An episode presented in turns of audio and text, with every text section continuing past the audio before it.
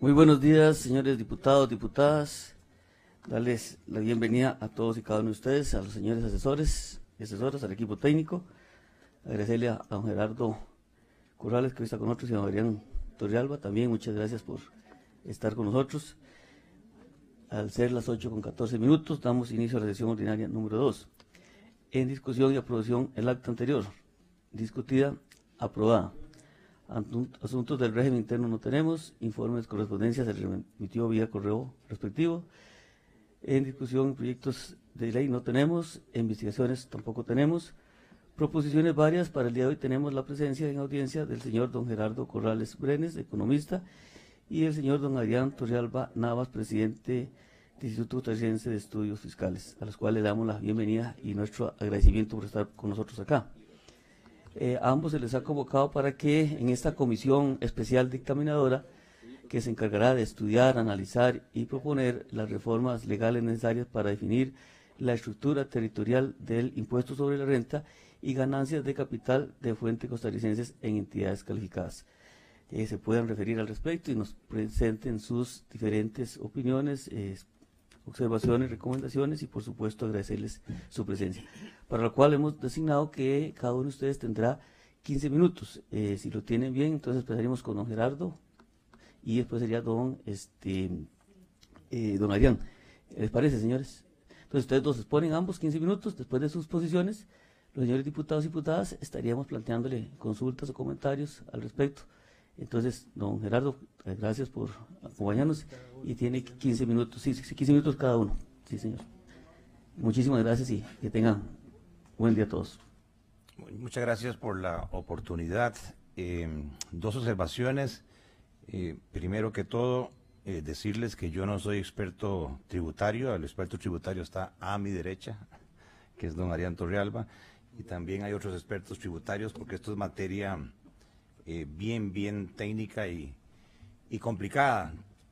En segundo lugar, eh, pedirles disculpas. Yo recibí la, convocatoria el, jueves y entonces prácticamente no, no he tenido chance de, prepararme. Tengo una presentación, ya se las dejé ahí en una llave. No sé si me va a dar tiempo cubrirla toda. La llamo renta territorial eh, mundial y más que todo son comentarios al respecto. Primero, yo quisiera arrancar eh, con una definición de una serie de conceptos porque a veces uno escucha este, y hay confusiones entre lo que es renta territorial, renta mundial y dos conceptos paralelos que es el de renta global y el de renta cedular. El de renta territorial es un criterio de sujeción de rentas a partir del cual la vinculación de un sistema fiscal está determinado por la fuente de la renta o sea, son grabadas las rentas en el lugar de generación de las mismas. Bajo este sistema, una empresa o una persona nacional o residente en el país solo declara impuestos sobre los ingresos generados dentro de dicho país, pero no sobre los que se originan en el exterior. Igual trato reciben los no residentes. Este enfoque normalmente lo usan países importadores de capital, eh, como el nuestro, para atraer inversión extranjera, pues a esas empresas transnacionales les puede reducir su tasa mundial efectiva de impuestos y a su vez no perjudica la competitividad de compañías costarricenses en el exterior. La renta mundial, eh, por el contrario, es un criterio eh, de tributación que está ligado con la nacionalidad o la residencia del contribuyente, no importa dónde se originan eh, las rentas. Se graban normalmente esas rentas del exterior, eh, se estila cuando son repatriadas al país de origen. A los no residentes se les aplica el principio de territorialidad. Este enfoque se usa normalmente por países exportadores de capital para aumentar la recaudación tributaria del gobierno del país origen de la persona o empresa residente, así como para evitar la evasión y elusión fiscal también conocida como una planificación fiscal agresiva. Y para evitar la doble imposición que te cobren impuestos en el país donde se origina la renta y en el país de origen del contribuyente, se firman tratados para evitar la doble imposición. Costa Rica hasta la fecha tiene firmados tratados solamente con Alemania, con Emiratos Árabes Unidos, con España y México. Costa Rica hasta la fecha tiene un sistema eh, de impuestos territorial cedular. La mayoría de los países de Latinoamérica, como lo voy a mostrar, son importadores de capital neto. Los de mayor riqueza, como Brasil, han optado por renta mundial para grabar a sus sociedades con altas tasas de impuestos para aumentar la recaudación fiscal, mientras que en los países de menores ingresos, básicamente toda Centroamérica, aplica el principio de territorialidad, lo cual significa sacrificar ingresos fiscales para atraer inversiones tanto locales extranjeras y mantener la competitividad de las empresas locales en el exterior hago la observación de que no hay sistemas técnicamente puros, o sea, no hay un sistema territorial puro o un sistema mundial puro. Normalmente lo que uno ve son combinaciones y no hay una receta única, sino que esto depende de la estrategia de crecimiento y competitividad y fiscal que quiera realizar cada país. Renta global es un sistema en donde se consolidan todas las rentas eh, bajo una sola cédula de impuestos.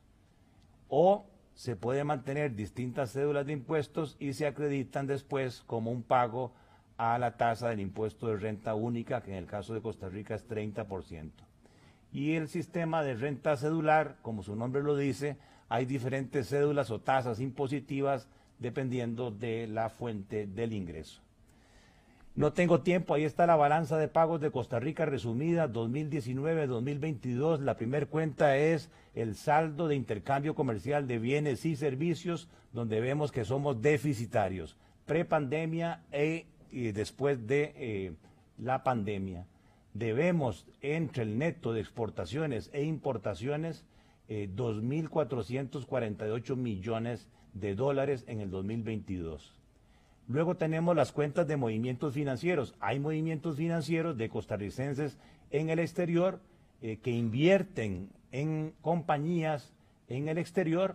Se llama inversión nacional directa en el exterior. Vean cómo ha crecido ese rubro de 24 millones a 613 millones de dólares. Y hay inversiones financieras de cartera en el exterior de 516 a 1964 millones de dólares, básicamente en fondos mutuos, acciones o títulos de deuda.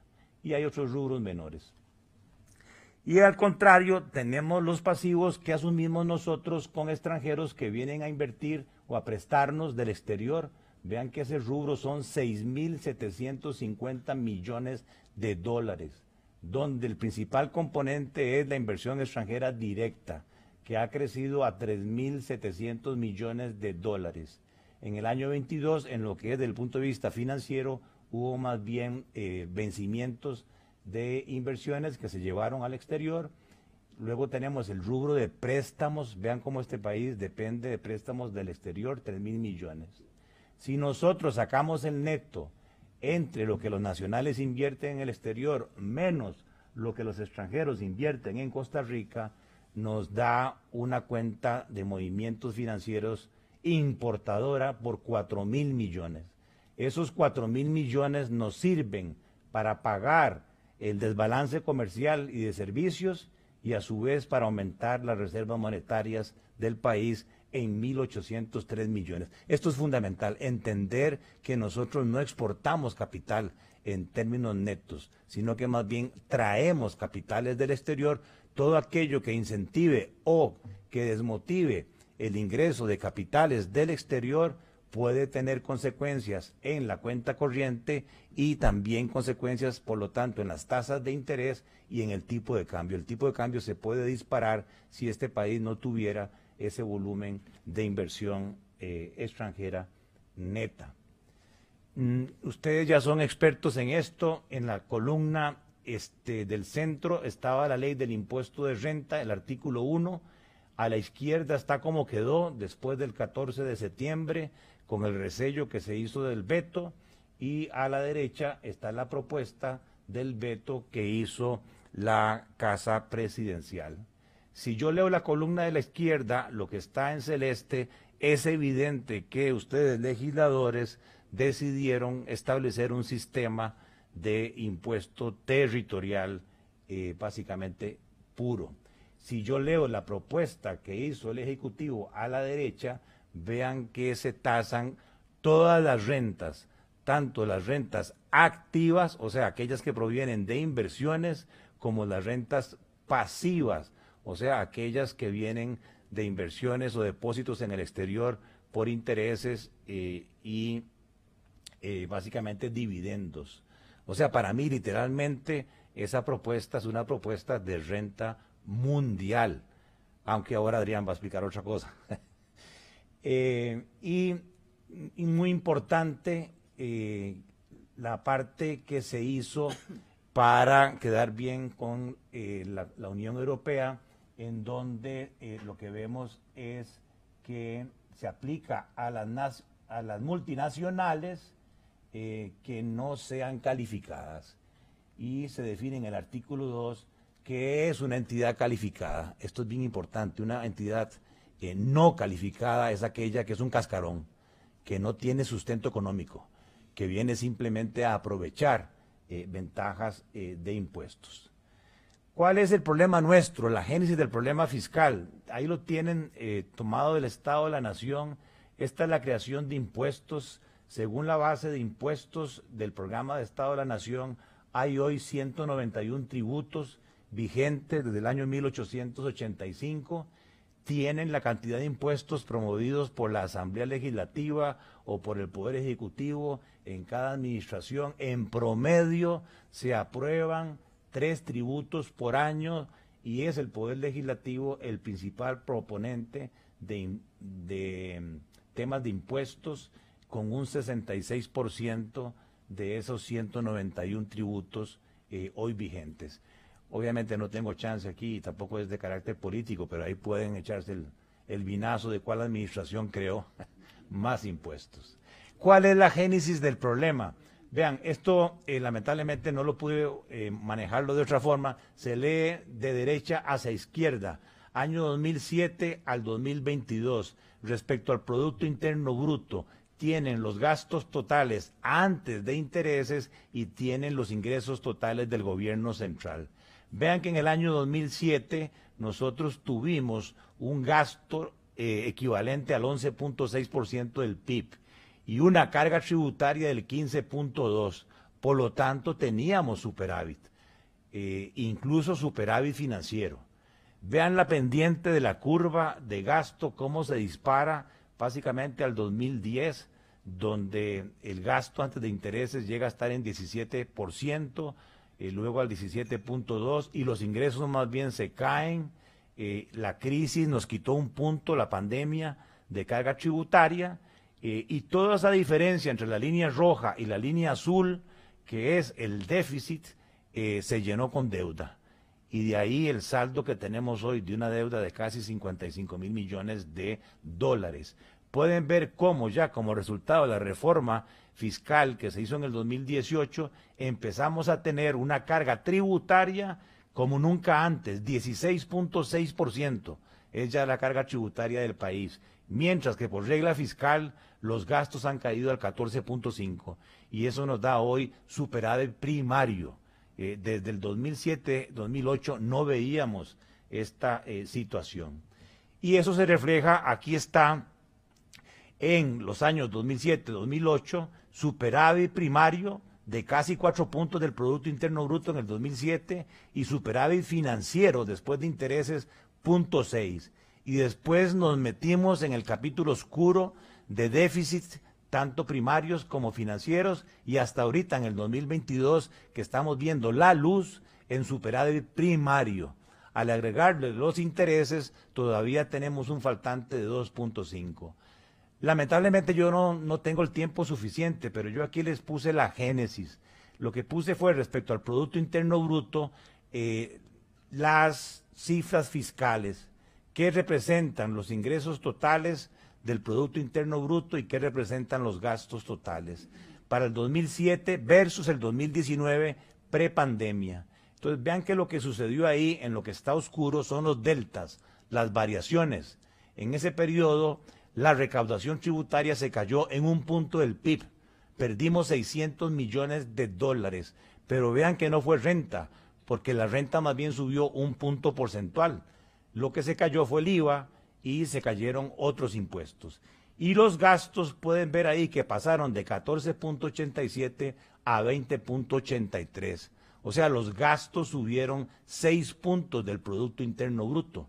Eso nos llevó a que con la caída de un punto en los ingresos y el aumento de gastos en 6, el déficit subió del 2007 al 2019 7 puntos del Producto Interno Bruto. Si ahora tomamos después de la reforma que se hizo en el 2018, o sea, el periodo 2019 al 2022, vean cómo los impuestos han subido 2.4 del Producto Interno Bruto. Tanto el impuesto de renta sigue subiendo 0.59 como el IVA 0.63. Y en, en la parte de los gastos hay una reducción de 1.72. Cuando yo comparo los dos periodos y saco los deltas, que es la última columna, vean que del 2007 a hoy la carga tributaria neta ha logrado recuperar el punto que se cayó del 2007 al 2019 y además 1.3 puntos adicionales del PIB. Pero los gastos, si bien es cierto, bajaron del 2019 al 22 1.72, habían subido 6.16. O sea, los gastos siguen estando arriba 4 puntos del PIB. Y si nos vamos al detalle, vemos que son las remuneraciones, las transferencias, los responsables del déficit fiscal, de manera tal que en remuneraciones con la ley de salario global se esperaría atacar ese punto 77, pero estamos debiendo 1.71 de más en transferencias, sobre todo a los regímenes de pensiones con cargo al presupuesto, al FES y a otros programas eh, sociales. Perdón, no, sacaron unos 15 minutos, tal vez le damos 5 si don Adrián nos permite para que termine. Gracias. La estructura tributaria actual, eh, ahí tienen que los ingresos totales son 11 mil millones de dólares y de esos los impuestos son 9 mil 800 millones. O sea que de los ingresos del gobierno central el 86% viene por impuestos. Pero a la hora de compararlo con los gastos totales antes de amortizaciones, los impuestos apenas cubren el 75%. Y si metemos las amortizaciones, los impuestos apenas cubren el 52% de los gastos totales del gobierno central.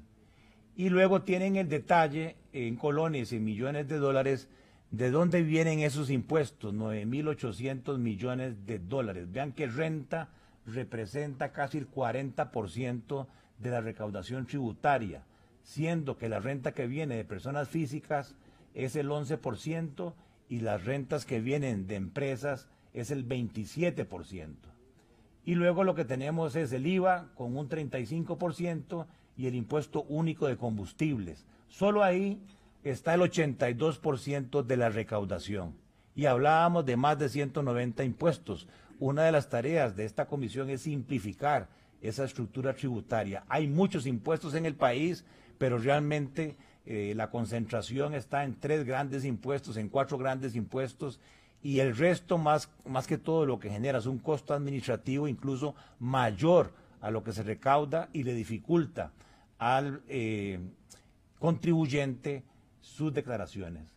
Nuestro sistema, decíamos, es territorial, cerca del 60% grava impuestos indirectos, o sea, el consumo, y solo un 40% grava las fuentes de ingreso y riqueza.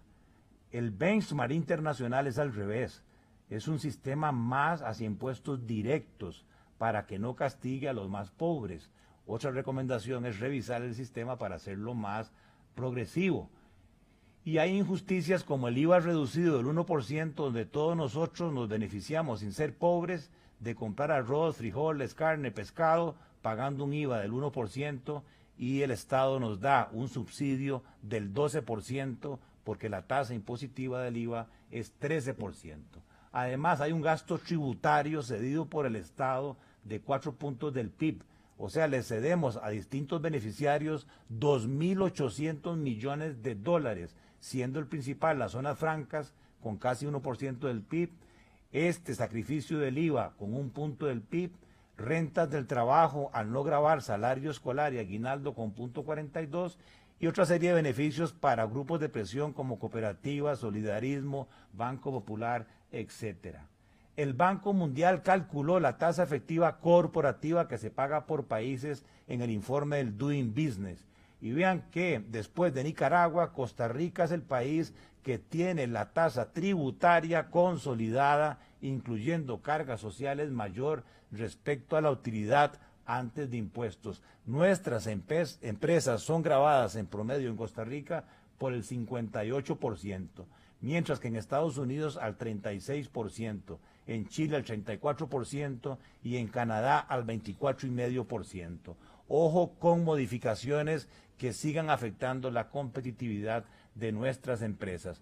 Por el contrario, el sistema de renta personal, en mi criterio, es mucho más bajo que en otros países, porque si usted gana menos de 941 mil colones, no paga impuesto de renta. Aquí puse varios ejemplos. Si es asalariado, no estoy hablando de los independientes como somos Adrián y yo. Eh, 3 millones, 5 millones, 10 millones y 20 millones en los distintos tractos. Y abajo estaría la tasa efectiva de impuesto de una persona. Si una persona gana 3 millones de colones en Costa Rica, solamente pagaría un impuesto efectivo del 11%. Si gana 20 millones de colones, su tasa efectiva de impuesto es el 22%, mientras que las empresas pagan el 30%. Claro, tocar este tema a nadie le gusta, ¿verdad? Que le toquen el bolsillo. Se llaman impuestos, no se llaman voluntarios. Y otro gran problema es que la desigualdad en Costa Rica sigue subiendo. Ahí está el coeficiente de Gini antes de impuestos, pero después que le metemos los impuestos y las transferencias, vean que la desigualdad en Costa Rica prácticamente no cambia. O sea que nuestros sistemas o nuestros programas sociales son ineficientes. Se recaudan impuestos, pero no le está llegando al más pobre. Como si en la OCDE, que la línea amarilla, ahí tienen cómo los impuestos sí ayudan a mejorar la desigualdad en la distribución del ingreso. Me voy a quedar ahí, voy más o menos por la mitad de la presentación para darle chance a don Adrián. Gracias, don Gerardo. En todo caso, ahora después de don Adrián tal vez podemos continuar. Don Adrián tiene el espacio hasta por 15 minutos. bien. ¿Se escucha? Bueno, muy buenos días. Eh, un gusto poder colaborarles en esta importante comisión. Creo que la, oportunidad de, abrir una discusión pausada sobre, sobre el sistema tributario es algo muy necesario y no al calor necesariamente de algún proyecto urgente. Así que eh, celebro que, se esté iniciando el trabajo de esta comisión. Eh, no sé si, se permite ser un poquito o generar algún poquito de polémica, supongo que sí, En relación a lo que planteó Gerardo.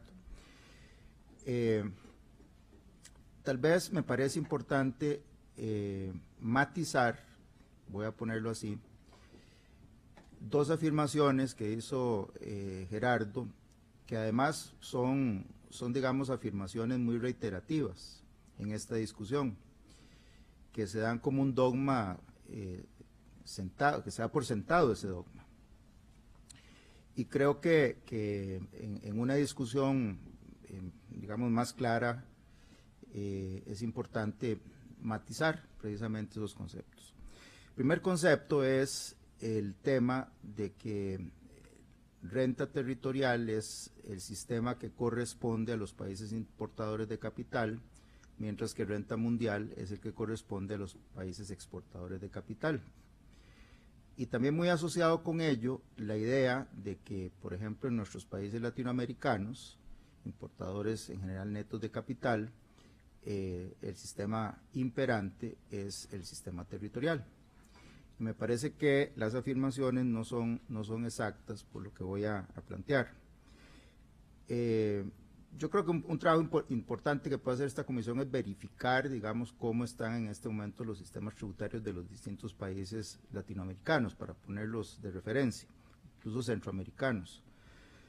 Pero de lo que yo he estudiado y, las actualizaciones que hice hasta hace un tiempo, eh, la verdad es que eh, prácticamente eh, los países que mantienen un criterio puramente territorial, como en la letra de la ley lo ha mantenido Costa Rica, no así en la jurisprudencia, que nos lo cambiaron abruptamente, Pero en la letra de la ley, eh, países que son estrictamente territoriales eh, no, son, no son muchos en, América Latina.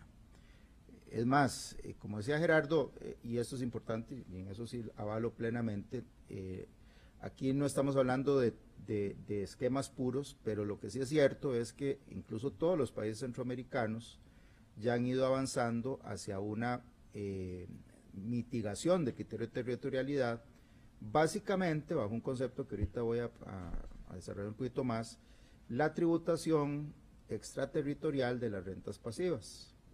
Y hay eh, razones muy fuertes, eh, tanto desde el punto de vista, de dos, razones muy fuertes desde dos puntos de vista o dos, dos principios de la tributación a los que me voy a referir seguidamente. Pero bueno, eh, primer concepto es que eh, la mayor parte de los países de América Latina tienen modalidades que no son estrictamente territoriales, muchos tienen renta mundial, de ahí matizan, otros territoriales, de ahí extienden, pero, pero creer que nosotros estamos en la tendencia de los países importadores de capital es sencillamente eh, un hecho fácticamente inexistente. Ese concepto me gustaría tener, dejarlo muy clarito. Ahora, ¿por qué teóricamente eh, no es cierto que lo que le corresponde a un país importador de capital sea el criterio territorial? Bueno, hay, dos principios eh, tributarios eh, que están en juego acá. Uno es el principio de neutralidad de la tributación que es un principio que viene más de la economía, y yo creo que Gerardo eh, le va a interesar compartir este tema. Y luego tenemos el principio eh, clásico de justicia tributaria, el principio de capacidad contributiva, capacidad económica. De hecho, el criterio de territorialidad se vincula a otro criterio de justicia tributaria, que es el principio del beneficio. Es decir, yo solo debería pagar impuestos donde obtengo beneficios directos del Estado al quien le pago impuestos, por los servicios que me da y nada más. La capacidad contributiva diría, no, si usted tiene eh, rentas donde incluso otros estados han, han, contribuido a su generación, sin embargo usted su riqueza le permite ser solidario y participar en el esfuerzo común y por lo tanto hay una medición más completa de la capacidad contributiva, digamos tomando en cuenta el conjunto de la renta. esos son los dos principios en juego. Me interesa mucho enfatizar en, el tema del principio de neutralidad. El principio de neutralidad básicamente lo que dice es que en general eh, las elecciones económicas, en qué se invierte, qué se produce, cuánto, etcétera, no deberían estar influidas por el sistema tributario. O sea, que el sistema tributario no te diga, ah, no, yo invierto en esa actividad que es menos eh, rentable eh, porque ahí no pago impuestos. Obviamente sí pueden haber situaciones donde el, legislador de manera consciente elige incentivar ciertas actividades. Eso, forma parte del uso extrafiscal del tributo. Pero eso debería ser algo consciente, medido, es una forma de gasto público, por eso se le llama gasto tributario, que hay que controlar su eficiencia. Pero en principio no debería ser que el ordenamiento por sí mismo genere esa distorsión de que yo prefiero hacer una cosa o la otra en función de que en una pago más o en otra pago menos, siendo esencialmente la misma, digamos, la misma actividad en cuanto a su rentabilidad, incluso puede haber una rentabilidad este, mayor, pero eh, yo escojo una de rentabilidad menor porque ahí no pago impuestos, etcétera. Este principio se traduce en términos de tributación en dos principios bien interesantes. Uno es el principio de neutralidad en la exportación de capitales y otro es el principio neutralidad en la importación de capitales. Para decirlo muy sencillo, en la aplicación de estos dos principios, la mayor parte de los países europeos, Estados Unidos, después de la reforma de Donald Trump, eh, llegaron a un sistema donde básicamente se graban por renta mundial, que en el fondo es renta por residencia, criterio de residencia, eh, las rentas pasivas, mientras que las rentas activas empresariales, es decir, empresas que van, o sea, eh, corporaciones que van, invierten en actividades eh, reales en, los otros países, este, aplican un mecanismo de exención. ¿okay? Hay, hay, una mezcla interesante ahí donde lo, lo mundial es para las rentas pasivas, mientras que cuando se hace inversión extranjera directa se aplica un mecanismo de exención. ¿Y por qué, por qué hacen eso? Precisamente por aplicación de estos dos principios, el de neutralidad en la exportación y en la importación de capitales. ¿Por qué en la exportación? Bueno, porque vamos a ver, un país que es importador de capital necesita atraer eh, capitales, como bien nos lo planteó don Gerardo. Pero sería un poco curioso que el sistema tributario de ese país, eh, siendo un país que necesita capital, estimule que el ahorro interno de sus residentes se vaya para afuera. Ahí hay una intrínseca contradicción. ¿Y eso por qué sucede? Bueno, porque si yo invierto en el mercado financiero, lo costarricense, con sus distintos productos y pago un 15%, o invierto en Estados Unidos, donde además, digamos, en rentas pasivas que no sean dividendos, Estados Unidos no, no graba con un impuesto de no residentes, un impuesto de remesas, entonces básicamente la persona que tiene ahorro y capacidad de ahorro pasivo, eh, le tiene la siguiente opción en Costa Rica.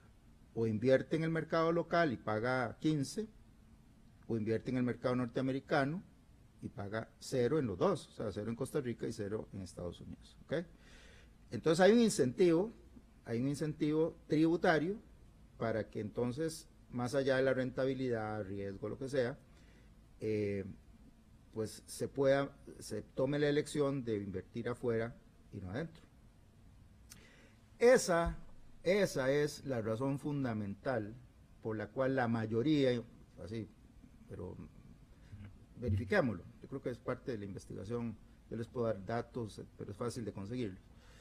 Eh, la mayoría de los países latinoamericanos, importadores de capital, tienen cuando menos un sistema de renta mundial para las rentas pasivas, para no provocar ese sesgo que sí lo provocamos históricamente con el sistema nuestro.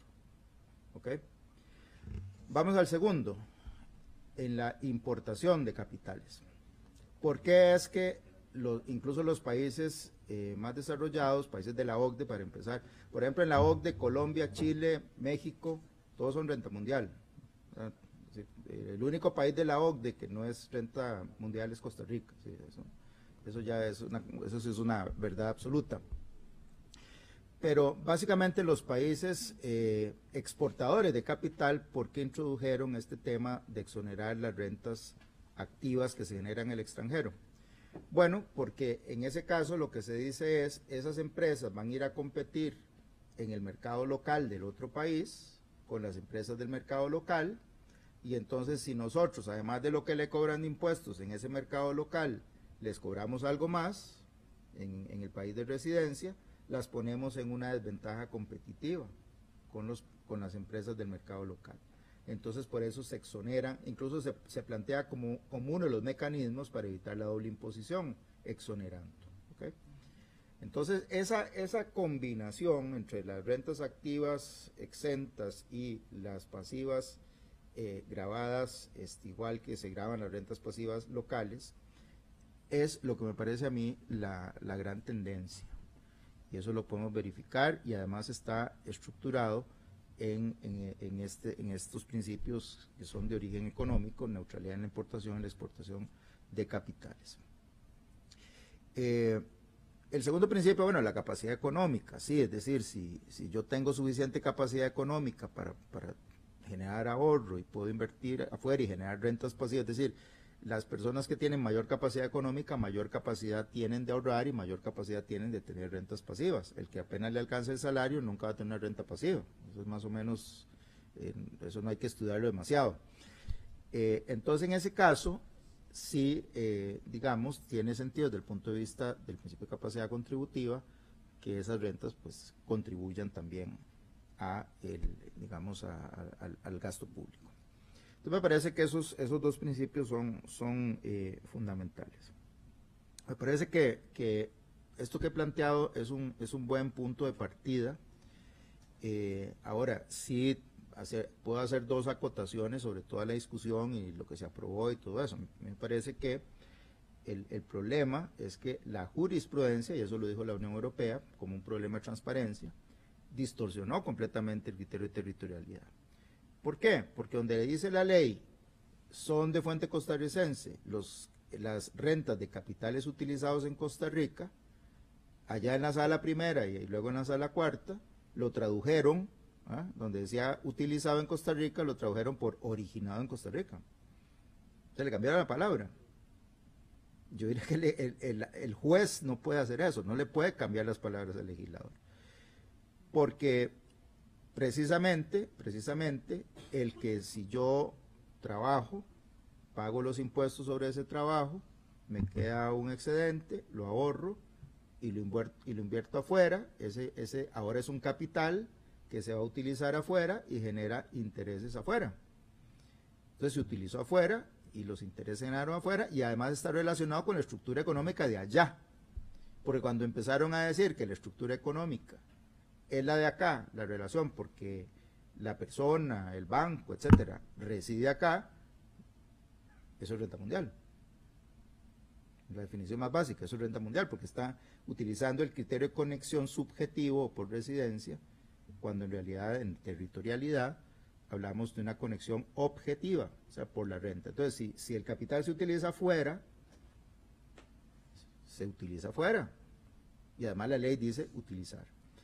Cuando se dice, ah, no, pero como usted se originó en su trabajo aquí, o en su actividad empresarial de acá, y por eso entonces también los intereses son de fuente costarricense, ahí se dio un quebranto del sistema, un quebranto de la ley, por las salas máximas de interpretación de este país, es el problema, claro, nadie puede decir nada contra eso. Entonces, eh, me parece que eh, sí, efectivamente, en, el proyecto que se aprobó se requería, no sé, alguna aclaración. Tengo, tengo mis dudas sobre si la mejor opción fue utilizar ese criterio geográfico puro, que antes no existía. Eh, yo en algunas publicaciones que he hecho sobre el tema, eh, no fue, fue, fui, no sé, yo afirmaba desde el año 2003 en un libro que la territorialidad no es estrictamente geográfica, sino que también cuando hay una conexión estrecha con la estructura económica costarricense, sobre todo para evitar situaciones fácilmente elusivas. nada más para, igual, cinco minutos más. Cinco minutos, no se preocupe.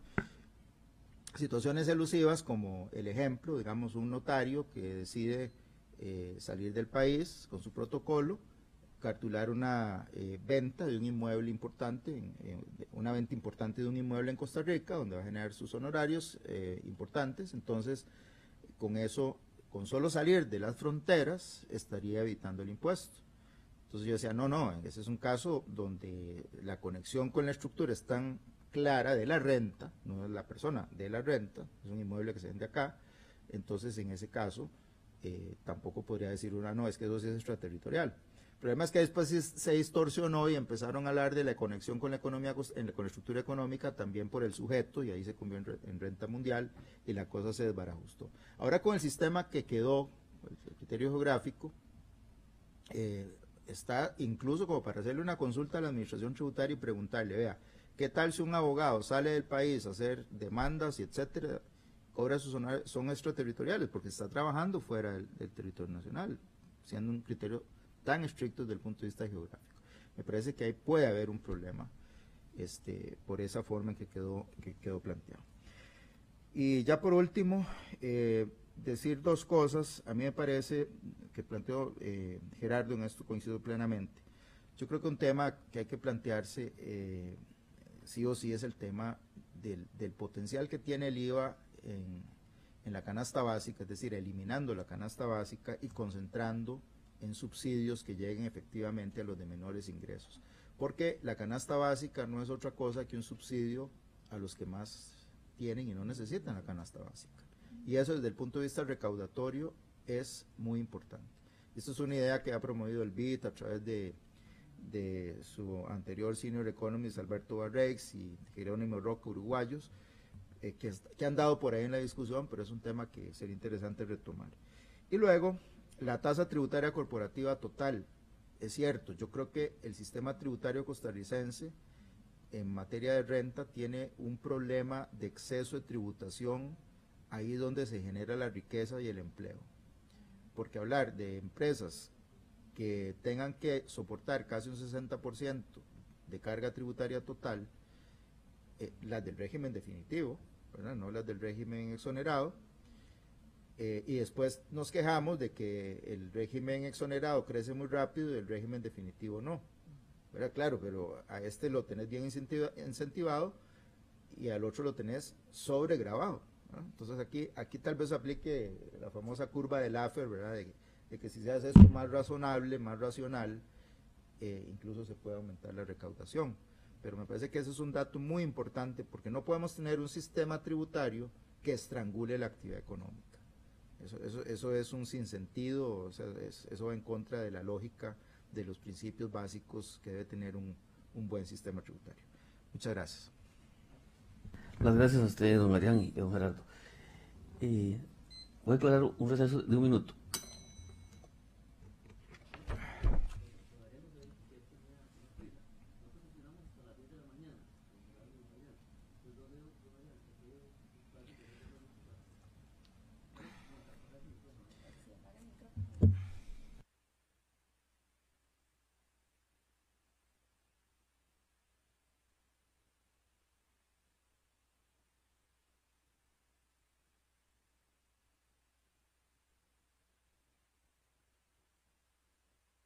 Reanudamos la sesión, nuevamente agradeciéndole a don Adrián Turrialba y a don Gerardo Corrales la exposición excelente que nos han hecho. Eh, para efectos de ampliación estaríamos este, solicitando a los señores diputados y diputadas si tienen alguna... Don Jorge tiene el uso de la palabra hasta por cinco minutos.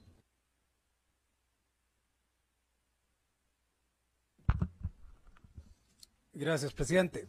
Muy buenos días a ambos, eh, don Gerardo, don Adrián, un gusto tenerlos por acá.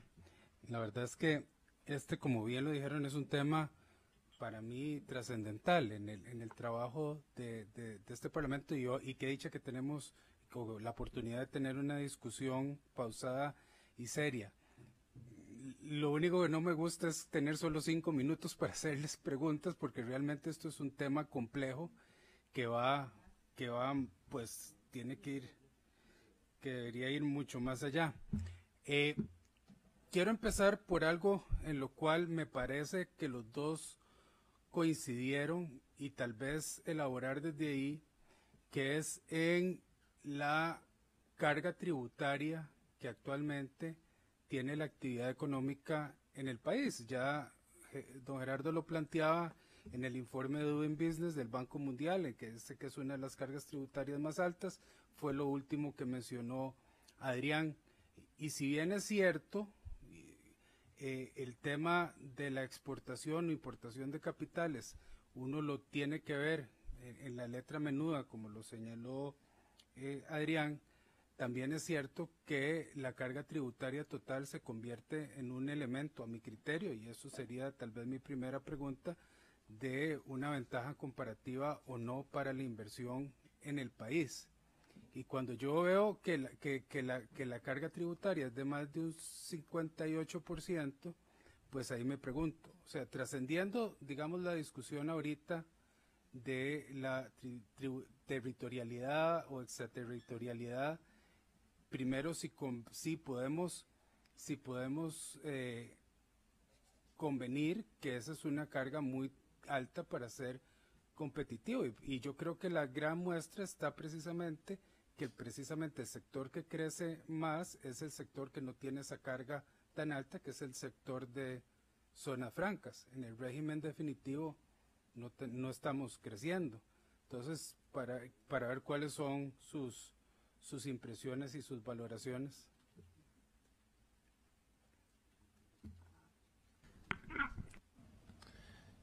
Eh, bueno, en principio, eh,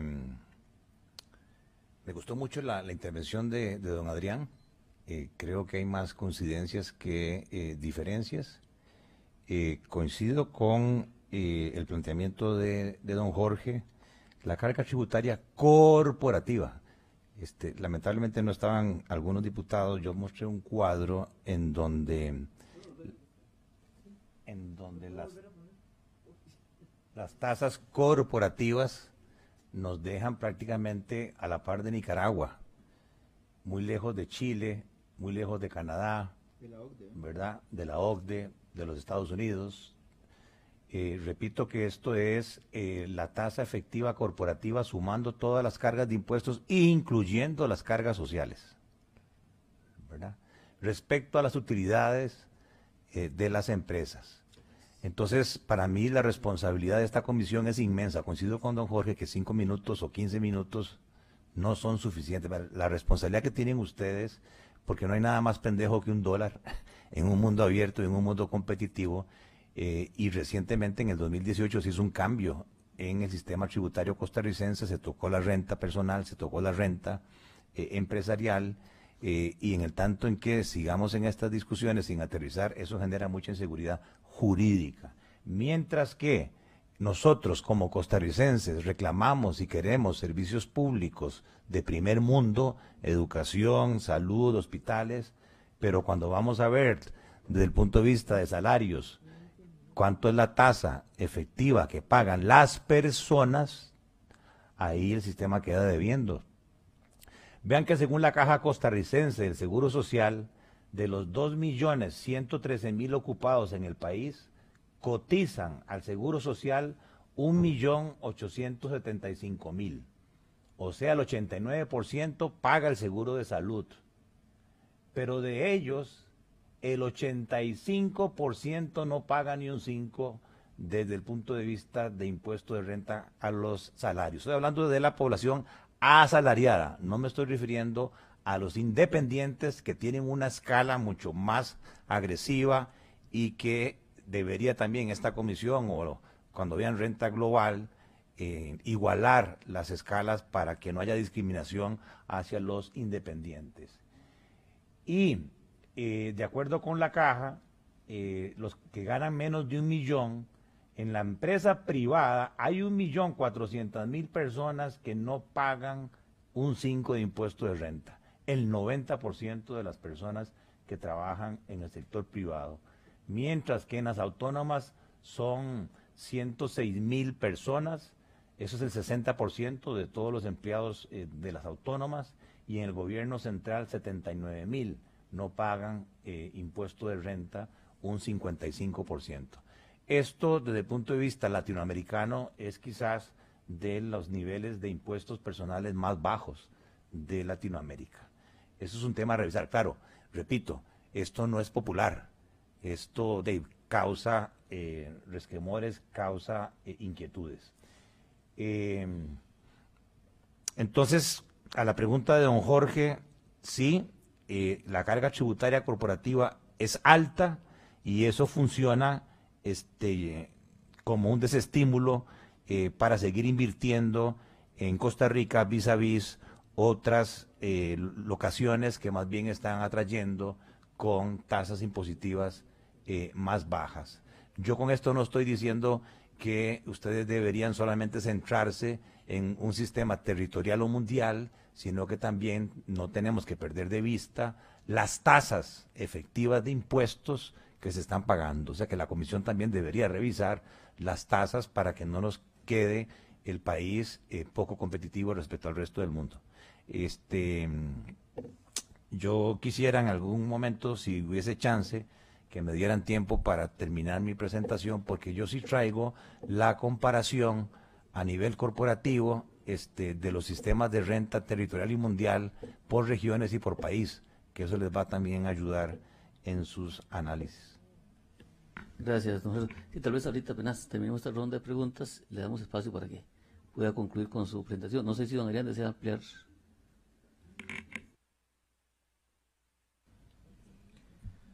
Eh, no, no, nada más decir que, coincido plenamente con, lo que plantea Gerardo. Es decir, ahí hay un problema de competitividad, sobre todo enfatizo, eh, yo creo que hay un consenso, lo repite siempre el Estado de la Nación, tenemos dos Costa Ricas o dos, dos ritmos de economía, la del régimen definitivo, el régimen incentivado.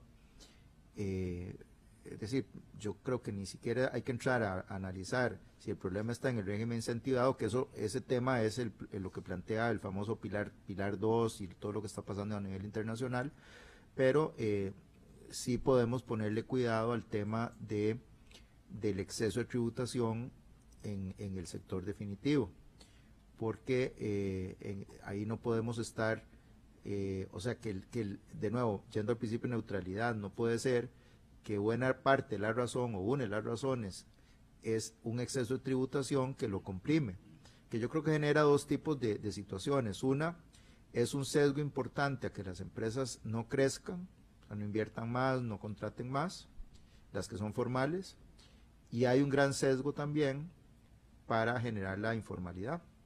Sí, porque si, se tiene un, un, sistema demasiado irracional en cuanto a la carga tributaria, pues hay un incentivo tremendo hacia la informalidad que afecta a todos los impuestos, la seguridad social, etcétera. Muchas gracias ambos. Sí, eh, y, es, y es que precisamente en lo que ustedes están señalando iba mi apreciación, y en esto último que, que, don Adrián estaba mencionando, pues es claro que cuando uno ve que hay un, sobre todo en el en los trabajadores independientes, que hay un 40% más de informalidad, pues uno ahí puede concluir, yo creo que con cierto grado de, confianza, que es precisamente el sistema el que empuja a la, informalidad. No es que la gente quiera evadir impuestos ni quiera evadir la seguridad social. Eh, creo que precisamente, y esto quiero, pues lo, lo quiero mencionar para que queden actas, es que más allá de la discusión de territorialidad o, tema o, renta mundial o una, un híbrido como lo tienen muchos países, si aquí no tocamos el tema de esa estructura fiscal de las tasas, pues flaco favor le estamos haciendo. Y si nos vamos o nos decantamos por una opción de, por ejemplo, empezar a agravar cierto tipo de rentas extraterritoriales, más bien le podríamos estar poniendo más presión a, esa ventaja competitiva o a ser competitivos.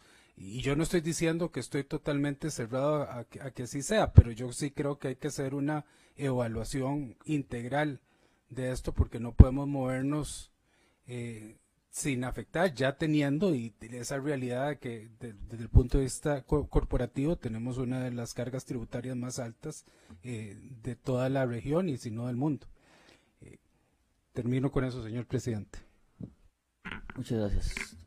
Doña Paulina tiene luz de palabra. Vamos a darle 10 minutos. Don Jorge utilizó 10 minutos, entonces tiene 10 minutos.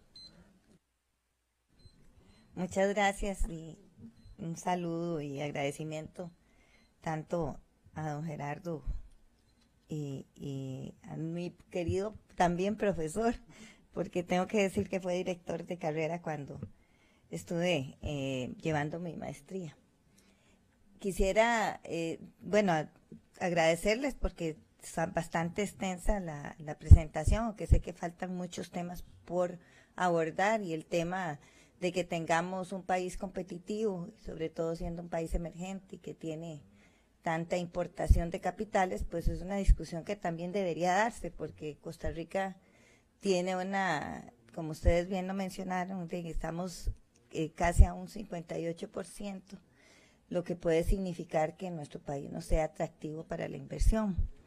Y podríamos hacer una revisión importante. De hecho, recuerdo perfectamente que en la discusión de la, de la última reforma fiscal del fortalecimiento de las finanzas públicas fue algo que discutimos ampliamente de la devolución del impuesto de ventas que haría que seamos más justos en el pago de los impuestos, pero bueno, no se pudo concretar, no se pudo lograr un acuerdo.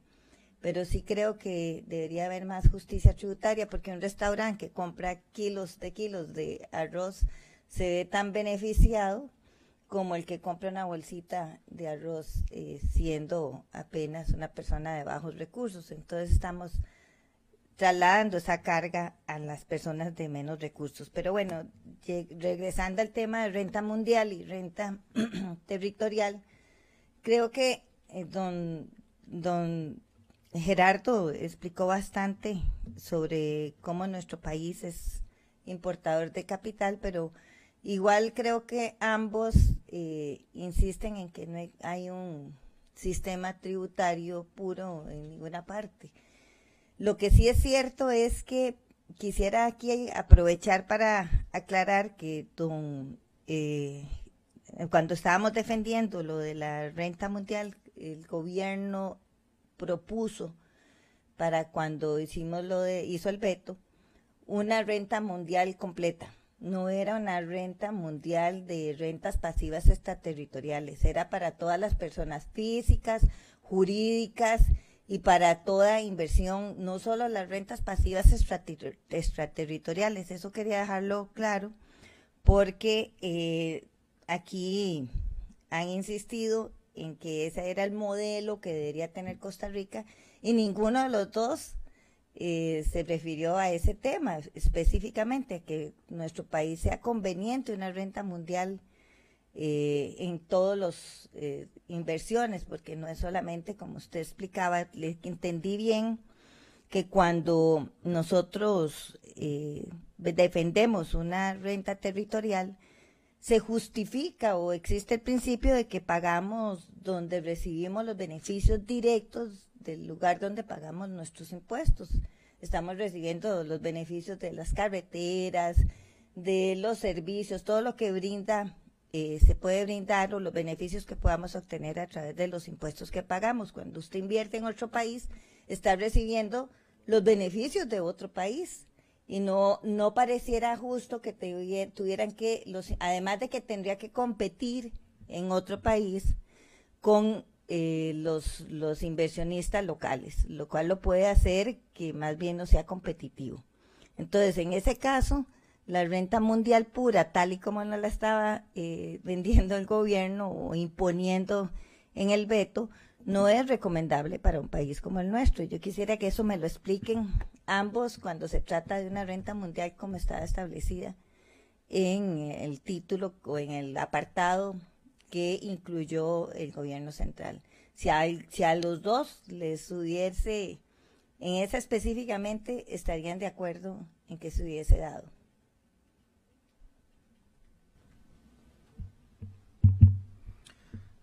Ahí yo, yo tendría mis eh, reservas por la, vamos a ver, si, si ya ni siquiera los países clásicos de renta mundial, OCDE, pues empecemos por ahí, eh, utilizan ese sistema puro, ¿verdad? Sino que han introducido este matiz, ¿verdad? Que es cuando, cuando las empresas van a, a invertir afuera en actividades eh, sustanciales, cuando distribuyen dividendos, entran exentos en esos países como mecanismo incluso para evitar la doble imposición internacional. Eh, ahora con, todos los trabajos de BEPS, lo que sí se, se toma, digamos, hay cuidados o, hay, por ejemplo, en el, en el, convenio multilateral, se dice eh, que si en el país de la fuente no pagó impuestos, entonces se sustituye el mecanismo de exención y ahí sí se graba, ¿verdad? Tienen unas reglas de ese tipo pero en principio, en principio si es una actividad sustancial, una, empresa norteamericana viene a Costa Rica a invertir, establece una, planta, etcétera. En, esos casos, eh, esos, esos dividendos que distribuyan a, los Estados Unidos entrarían exentos en Estados Unidos. Y así si fuera canadiense, si fuera alguno de los países europeos, etcétera. ese es el modelo. Entonces me parece que, bueno, algunas empresas costarricenses eh, por ahí van haciendo eso, que hacen plantas en otros países, etcétera. Bueno, me parece que es un buen sistema para eh, permitir el desarrollo también de ese tipo de, empresas, ¿verdad? Eh, y porque en esas actividades sustanciales, y me parece que es un concepto a subrayar, en esas actividades sustanciales es muy cierto que los servicios públicos, toda la infraestructura de los países donde se invierte son las que coadyuvan a la generación de esas, de esas rentas. Entonces, bueno, ahí tiene el derecho de imposición el país de la, de la fuente. Este, en, la, en las rentas pasivas, me parece que ahí hay un tema más, primero de, eso, de evitar que el ahorro se vaya para afuera, que me parece que es un argumento muy, muy relevante a tomar en cuenta.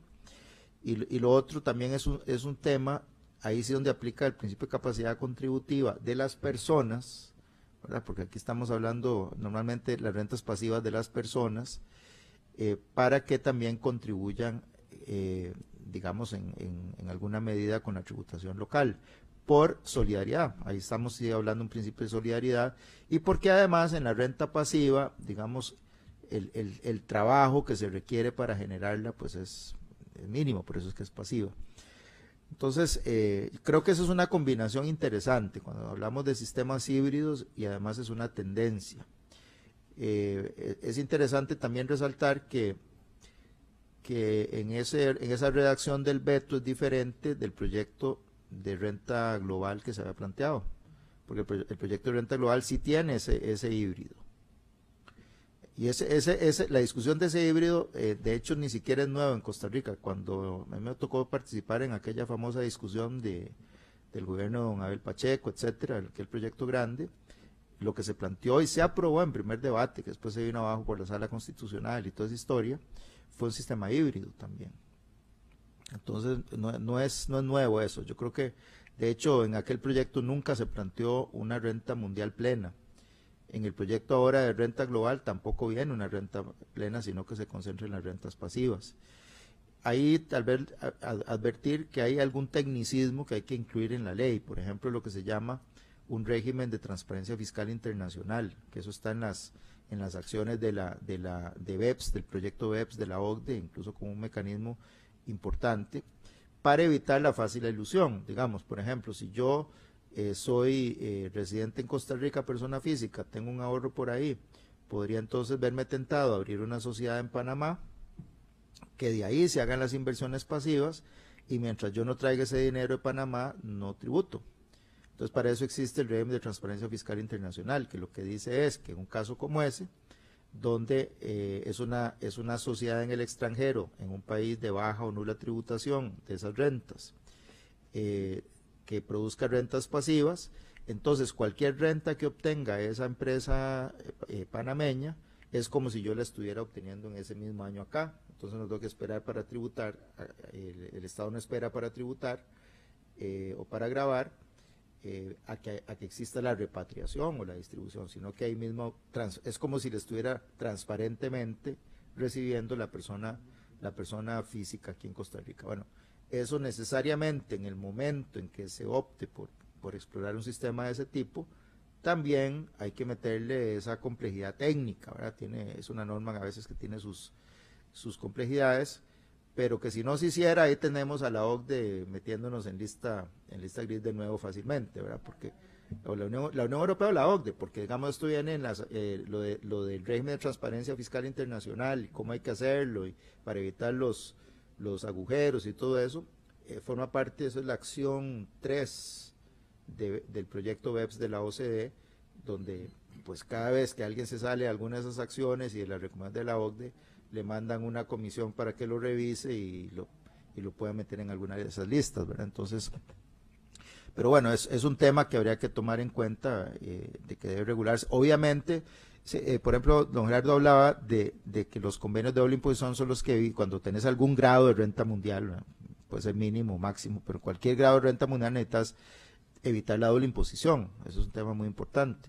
Hoy también existe la preocupación por evitar la doble no imposición y para eso está ya en el 18 se metió normas como, como las, eh, los híbridos para evitar la deducibilidad de, de que deducís acá pero no se pague en el otro lado, cosas de ese tipo, ya eso porque eso viene en todo el proyecto BEPS y ya lo hemos ido incorporando. Que por cierto el proyecto de gobierno no incluía ninguna de esas reglas, no, no, ni siquiera definía la estructura, cómo hacerlo.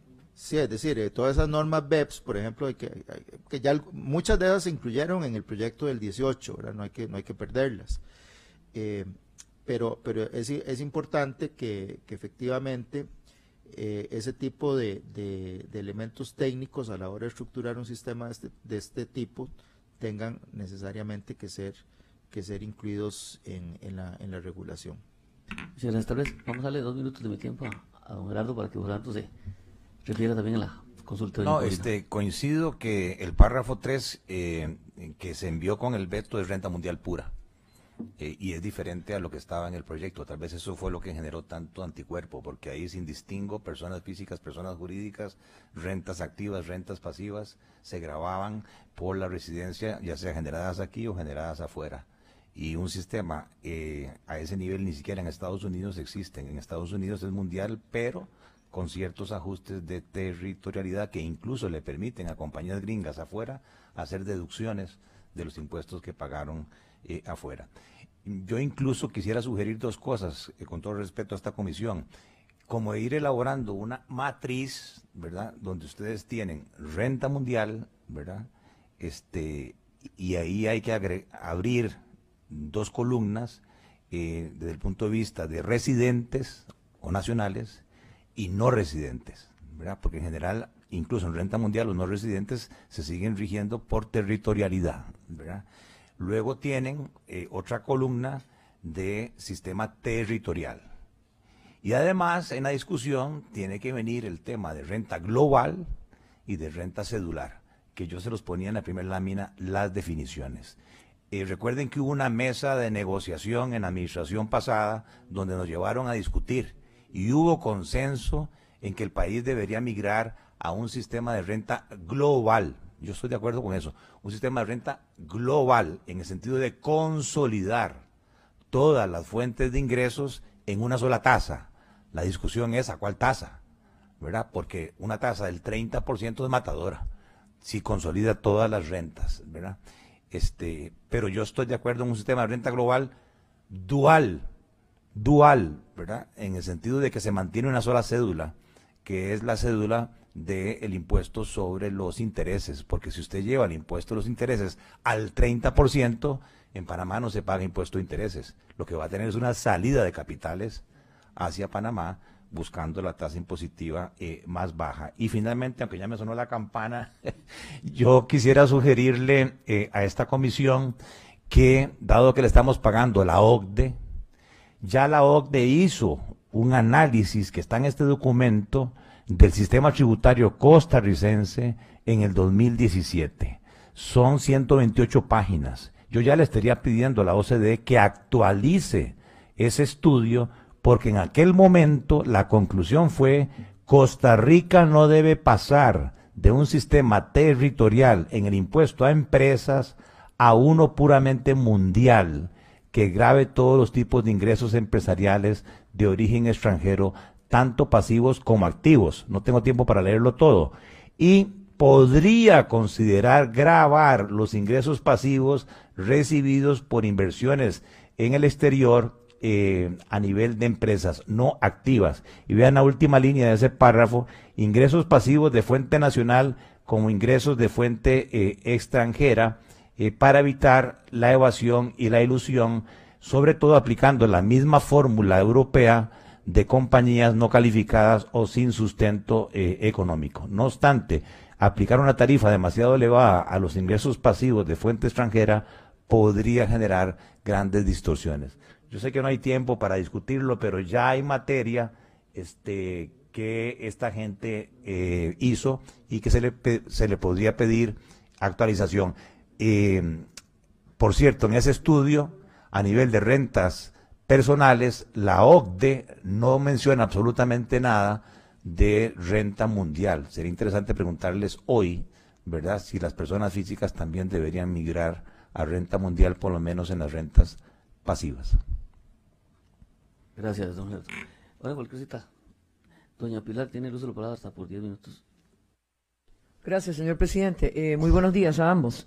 Eh, muy puntualmente, eh, no es cierto que la territorialidad geográfica propicia la doble no imposición, que es justamente lo que está tratando de evitar eh, la, la, OCDE eh, con esto que aprobamos aquí en la, en la Asamblea Legislativa.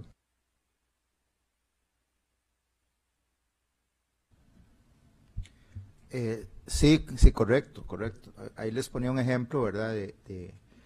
Una inversión en los Estados Unidos donde por decisión del gobierno norteamericano las rentas pasivas de intereses de extranjeros, de no residentes, no, no, están, no son objeto de retención en Estados Unidos. y si tenés territorialidad acá, pues entonces tampoco. Por eso, pero don Adrián, entonces la doble, la doble no imposición podría volvernos a meter en la lista negra.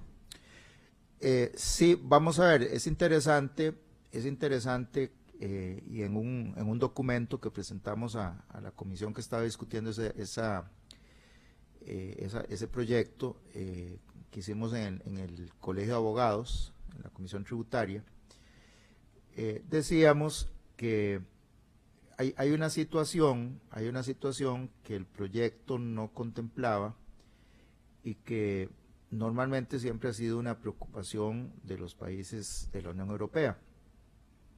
Por ejemplo, eh, un ciudadano residente italiano, poner un ejemplo, abre una sociedad en Costa Rica eh, cuya única función va a ser eh, ubicar sus inversiones pasivas y desde Costa Rica se invierte en el extranjero, entonces por renta y, puede buscar lugares de inversión tipo Estados Unidos, etcétera, donde no haya, no haya retención o muy, o muy baja. Eh, y como por el criterio de territorialidad, este no, eh, no paga en Costa Rica. Eso, eso incluso eh, históricamente han habido países concretos que nos ha tenido en la lista, en su lista negra de paraísos fiscales, caso de México, caso de Italia, caso de Brasil, precisamente porque eh, este sistema costarricense permitiría un poquito la venta de sociedades de papel costarricenses para hacer ese tipo de, transacciones. Entonces a mí me parecía eh, digo a mí porque me tocó coordinar el documento, Pero, pero eh, básicamente lo que, lo que decíamos era que, la ley debía también abarcar ese supuesto y no solo a la uruguaya que se concentró en el tema de la eh, sociedad que forma parte de un grupo multinacional. Vean que son casos completamente diferentes. Entonces, hay, hay incluso una, una redacción ahí completamente confusa y, digamos no muy bien lograda, donde uno podría derivar que sí quedó cubierto ese, ese, tema. Y eso es un tema que eso se va a discutir, si quedó ahí metido o no. Eso podríamos ver en detalle. Yo incluso escribí algo que publicé ahí eh, en una de las redes sociales analizando ese tema. Eh, pero sí, sí me parece que, ese, es un, ese es un típico, eh, una típica forma de competencia fiscal nociva que le puede preocupar a los países europeos, que sin embargo, digamos, en este, en este caso se concentró el tema en las sociedades que forman parte de un grupo multinacional, ¿verdad? Por eso, pero no es descartable que nos puedan volver a meter en la lista negra si se comprueba que eso fomenta la doble no imposición, ¿es correcto? Eh, sí, sí, porque, por ejemplo, la Unión Europea podría decir, si es que este régimen de Costa Rica me sigue eh, provocando una situación como esta. Mis residentes andan comprando sociedades de papel en Costa Rica que no quedaron cubiertas por la, por la ley y entonces eh, me siguen generando esa, esa erosión de mis bases imponibles, porque esa es la preocupación de la Unión Europea, la, la erosión que les produce a ellos. Sí, es el caso típico ahora que usted mencionaba como ejemplo nada más el del italiano. A ver, don Adrián, la otra pregunta era, la renta territorial estricta, tal como se aprobó aquí, fomentará la exportación de capitales locales también. es decir, perdón. A ver, nosotros aprobamos aquí que la renta es territorial estricta, geográfica. Geográfica, ¿ok? Entonces, pongámosle, un banco que opera aquí. Agarra la renta pasiva, la manda al exterior, no paga impuesto aquí y no paga impuesto afuera. ¿Ok? Entonces ya no pagó impuestos. Entonces, ¿por qué ese banco invertiría, digamos, localmente? No tiene ningún sentido que invierta localmente porque si lo manda afuera no va a pagar nada. Si lo invierte localmente, al menos tiene que pagar el 15% por eh, la renta que generó. ¿Es correcto? Sí, eh, creo, que Gerardo tendría algo, algo más que decir sobre el caso específico de los, de los bancos, pero eh, vamos a ver, es correcto, es correcto que en el régimen territorial, no el de ahora, el que hemos tenido siempre, esas rentas pasivas, o sea, ¿qué significa una renta pasiva de los bancos? Bueno, es que, toman, los bancos, los bancos tienen dos tipos de, rentas pasivas, ¿verdad? Por ejemplo, todo lo que invierten en mercado financiero, incluso por razones de regulación, donde tienen que mantener liquidez y todo eso, ese es un tipo de renta pasiva, mercado financiero. Y luego algunas eh, hacen inversiones afuera de ese, de ese tipo, ¿ok? Entonces, en el régimen que siempre hemos tenido, a mí me parece que ahí es donde yo decía, se porque los casos que se resolvieron jurisprudencialmente fueron exactamente esos, ¿verdad? Entonces a mí me parece que ahí hubo una extralimitación, porque eh, esos capitales que generaban intereses estaban siendo utilizados fuera de Costa Rica, no aquí. Entonces me parece que hay una extralimitación. Se supone que con el criterio ahora subrayado geográfico y el territorio de la Constitución, pues quedaría todavía más claro. Con el agravante o con el problema de que si yo me, me ciño a un criterio geográfico estricto, pues entonces hay una gran oportunidad de evasión generalizada, porque fácil, perdón, corrijo tres veces, de elusión legítima. O sea, la ley te está dando la posibilidad de decir, de por, qué, entonces en lugar de hacer, hacer en, mi oficina aquí en San José una demanda, me traslado a Panamá, a Nicaragua, a cualquier país y pruebo que, estuve, que, estuve ahí, que hice ta, ta, ta, mandé, y los honorarios extraterritoriales, ¿verdad? A mí eso, es lo que me parece que, que compromete esa definición tan estrictamente geográfica que quedó, ¿verdad? Pero en el, volviendo, el caso de los bancos ya estaban fuera, o sea, porque, porque ahí efectivamente eran, eran capitales que se invertían afuera, se utilizaban afuera, y el, y el argumento del origen y que el banco estaba acá y todo eso fueron simples distorsiones de la ley tal como, como, como la hemos tenido históricamente. Don Gerardo. Eh, antes que todo, eh, para que no me señalen, yo no vengo aquí a defender a los bancos. Trabajé en banca 30 años, ¿verdad? Pero desde el año 2016 no tengo ninguna vinculación con ningún banco. Entonces lo que voy a decir ahora es una opinión totalmente personal. Eh, y sí, con todo el cariño, para aclarar algunas cuestiones que me parece están mal interpretadas. El principal negocio de un banco, sea estatal, sea privado, de una cooperativa de ahorro y crédito, una mutual, una financiera, es intermediar financieramente en crédito, captar barato para colocar caro. Y el principal rubro o el principal activo productivo de un banco es la cartera crediticia local, porque la tasa de interés que genera esa cartera crediticia supera por mucho y por creces la tasa de interés de inversiones locales o internacionales. ¿Por qué los bancos mantienen eh, inversiones en el exterior? Y aquí a propósito, en mi presentación va a quedar los mitos alrededor de las rentas pasivas del exterior en los bancos. Ahí está, puse cuatro ejemplos porque se han mencionado públicamente no es que me resienta, pero cada vez que mencionan BAC, mi corazón vibra. Y yo estuve ahí 18 eh, años y puedo asegurar que en ningún momento nosotros hacíamos los números para evadir impuestos o hacer planificación fiscal agresiva. La razón principal por la cual los bancos mantienen inversiones en el exterior, que vean ahí, no pasa del 8% en el caso del Banco Nacional de todos sus activos, del 3.7% en el caso de vivienda, 5.6% en el BAC y en el caso del Banco de Costa Rica 5.1%.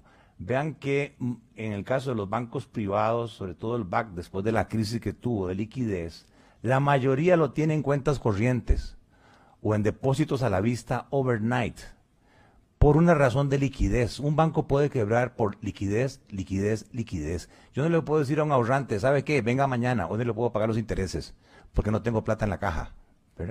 Y desde hace 20 años nuestro Banco Central no importa dólares.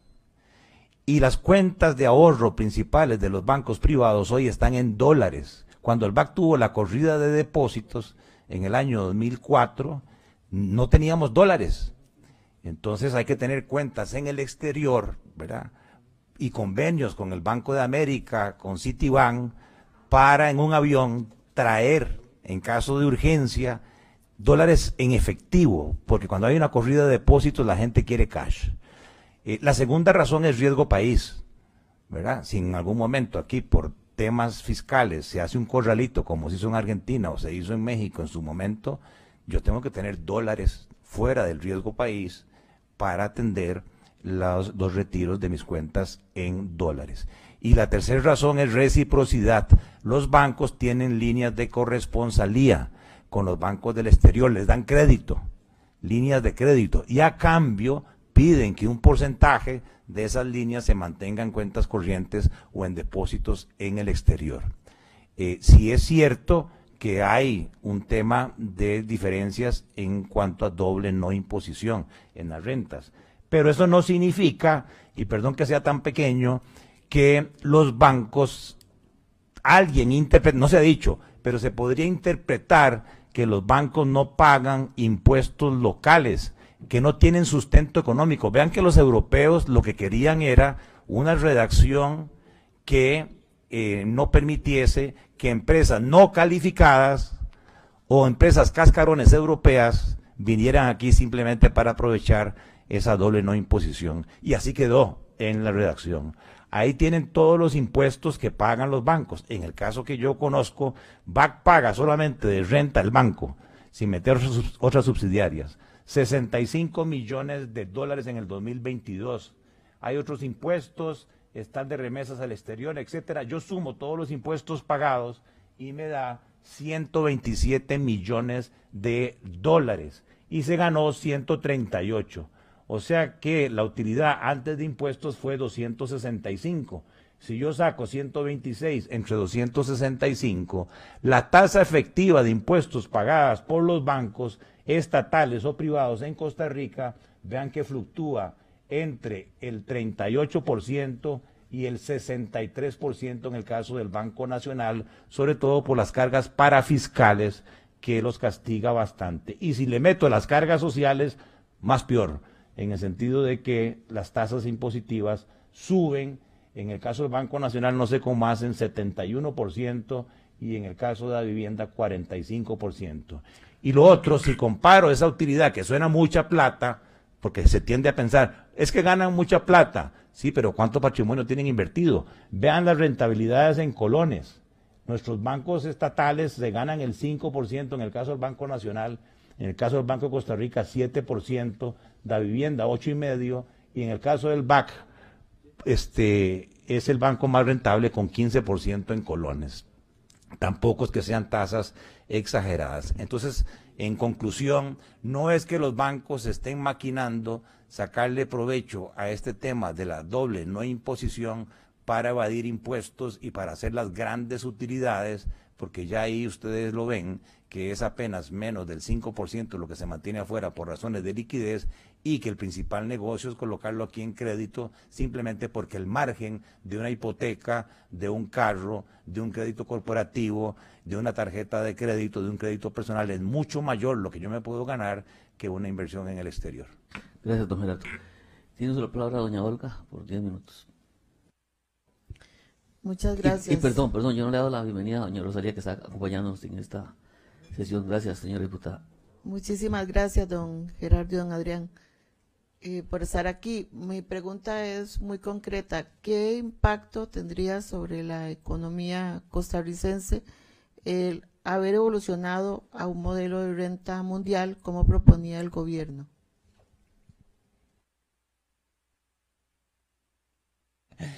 Eh, vean, yo les voy a ser totalmente objetivo. Costa Rica está creciendo y está creciendo cada vez más, ¿verdad?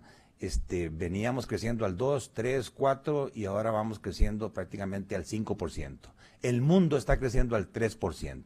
Eso es muy bueno y hay que señalarlo. Pero como lo decía eh, don Adrián, no está lloviendo parejo. Eh, las tasas de crecimiento son mayores en las zonas francas porque tienen el incentivo de que no pagan impuestos. Las zonas francas van creciendo al 25%. Y si es ciencias de la vida, ¿verdad? Eh, el crecimiento es superior al 30%. El régimen definitivo, donde hay 1.700.000 personas, venía creciendo al 2%. Ahora ha venido creciendo más. Pero eso está explicado porque, por dicha, la construcción privada se disparó. Se disparó del 1, 3, 5, 20, 30% es el último dato de crecimiento de la construcción privada, pero tampoco es parejo. Está muy ubicado en Guanacaste. Hay construcciones, mega construcciones. Ahora sí estamos hablando de multimillonarios. Hay un club que se llama Discovery Land que decidió venir a Costa Rica. Discovery Land es para multimillonarios, es para el 1% de la gente del mundo que tiene la capacidad de venir a una casa aquí de 20 millones de dólares, eh, tener avión, este, tener yate, tener un montón de gente para su servicio. Eh, estamos hablando de empresarios, estamos hablando de estrellas de cine, etcétera, y ahí eso ha generado un movimiento en Nosara, un movimiento en Santa Teresa, en Papagayo, impresionante. Y además, grandes marcas internacionales como Ritz Carton, como Waldorf eh, Astoria, decidieron hacer inversiones, mega inversiones en Costa Rica, y qué bueno que está pasando eso. Pero cuando usted va a ver agricultura, va a ver industria local, va a ver comercio local, no es eh, lo mismo. Y lo otro eh, preocupante es que la tasa de desempleo en teoría bajó del 11.8 al 8.8, tres puntos. Señores, tengan mucho cuidado a la hora de interpretar eso. No es porque se crearon nuevos puestos de trabajo, se destruyeron 66 mil empleos en el último año, sobre todo en servicios administrativos, empleos domésticos, ¿verdad? Hay destrucción de empleos. Y además hay 200 mil personas que decidieron salir del mercado laboral, un 20% por temas de más de 60 años, como somos Adrián y yo, ¿verdad? Supuestamente porque la gente se está pensionando, pero en los rangos de edad de 15 a 34 años, el 45% de esos 200 mil decidió salirse del mercado laboral. Ojalá yo me equivoque. ¿De qué está viviendo esa gente? No es que se dedicaron a temas informales porque eso está contabilizado en la encuesta continua de empleo. Mi gran temor es que a propósito de la inseguridad que está viviendo el país, se están contratando todo este grupo de jóvenes para actividades ilegales, donde no se pagan cargas sociales, no se pagan impuestos y además de pagan muy bien el sicariato, el narcotráfico, la delincuencia. Todo eso tiene sustento económico.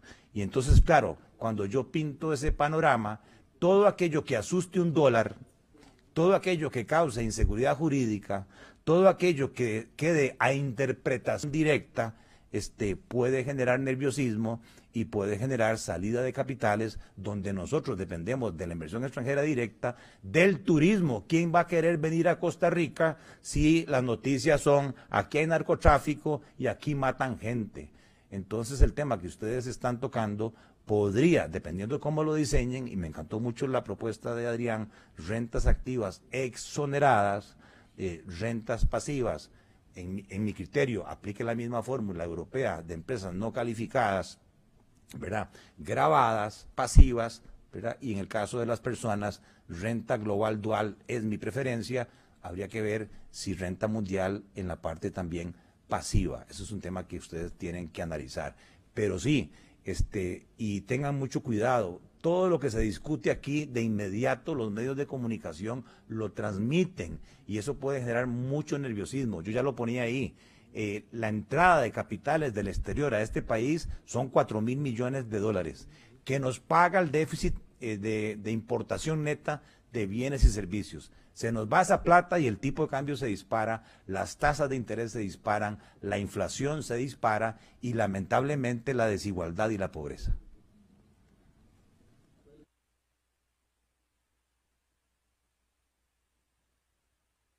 No sé si don Adrián desea ampliar un poquito. Olga, ¿desea usar el tiempo? No.